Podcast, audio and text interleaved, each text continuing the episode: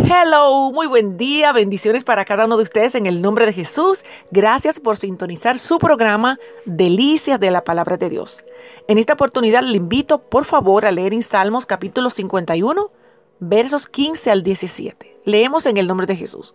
Señor, abre mis labios y publicará mi boca tu alabanza, porque no quieres sacrificios que yo lo daría, no quieres holocausto los sacrificios de Dios son el espíritu quebrantado, al corazón contrito y humillado, no despreciarás tú, oh Dios.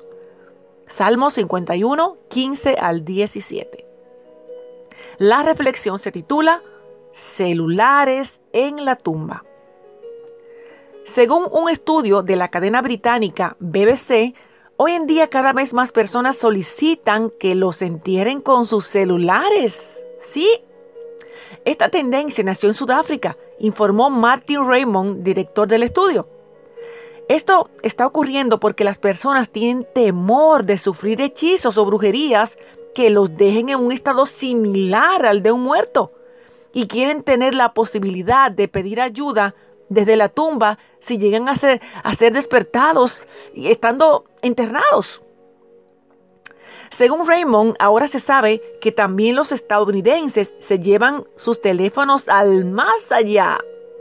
Porque cada vez más son las explosiones en las cremaciones, ese lugar donde meten los cadáveres para ser quemados, ya que las baterías de esos aparatos telefónicos no resisten las altas temperaturas. Los presentes se enteran de que los difuntos fueron cremados con los celulares cuando estas baterías explotan. ¡Wow! Un celular puede servir en caso de ser enterrados vivos, pero no servirá de nada para entrar en comunicación con Jesús, debido a que si no tomamos la decisión de amarle en vida y entregarnos a Él, hmm, después de muerto será demasiado tarde. No hay celulares que sirvan para la eternidad. Este es el día para hablar con el Señor y sin necesidad de celulares.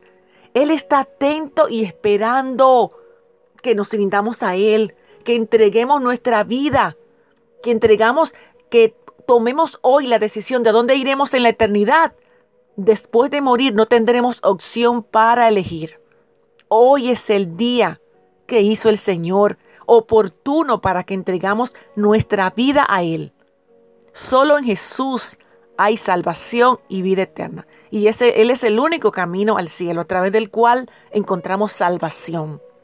La reflexión se titula Celulares en la tumba. Un bendecido día.